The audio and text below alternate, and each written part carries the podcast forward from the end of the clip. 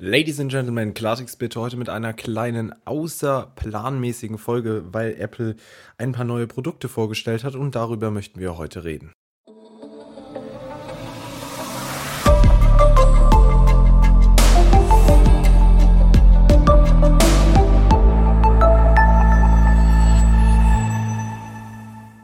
Die erste Neuerung ist die Erweiterung des iPhone 7 und 7 Plus Lineups. Jetzt kommt noch eine Special Edition dazu, das iPhone 7 als Product Red Edition.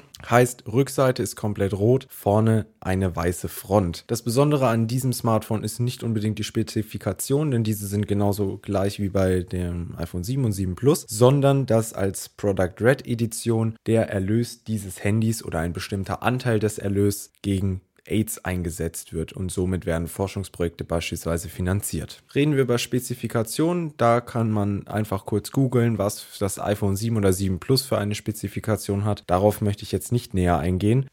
Jedoch muss man dazu sagen, ähm, das iPhone 7 in der Special Edition als Product Red kostet einstiegsweise mit 128 GB, also die 32 fallen weg, ähm, gibt es ab 870 Euro rund und das iPhone 7 Plus mit 128 GB als Product Red gibt es dann für 1009 Euro.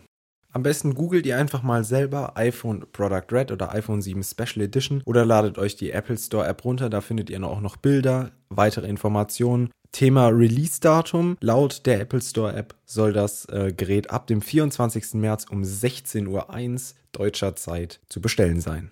Eine weitere große Änderung im Apple-Produkt-Line-Up ist die Verabschiedung des iPad Air 2. Apple bietet stattdessen jetzt nur noch das iPad an, was auf den ersten Blick sich kaum unterscheidet vom iPad Air 2. Display nach wie vor 9,7 Zoll. Display-Auflösung sprechen wir von 2048 x 1536. Unter der Haube hat das iPad das neue, ähm, den Apple-eigenen A9 64-Bit-Chip man kommt insgesamt mit dem Akku auf eine Akkulaufzeit von circa 10 Stunden. Da ist ja das iPad ähm, schon immer sehr stark gewesen und sollte jetzt auch nach wie vor genauso stark sein.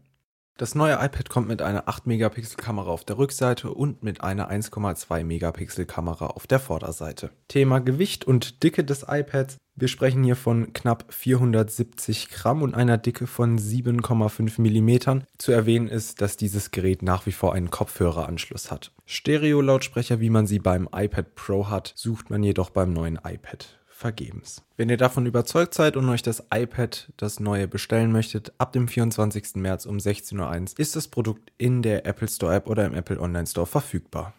In der Apple Store App werden diverse iPhone Cases fürs iPhone 7 und 7 Plus sowie ein paar Armbänder für die Apple Watch als neu angepriesen. Ähm, Dabei geht es jetzt nicht um irgendwelche Technik, sondern tatsächlich rein um die Farbkombinationen, die es jetzt gibt. Ich empfehle euch da tatsächlich, schaut da mal vorbei. Ich selbst habe da schon tatsächlich zwei Sachen gefunden, die mir echt sehr gut gefallen.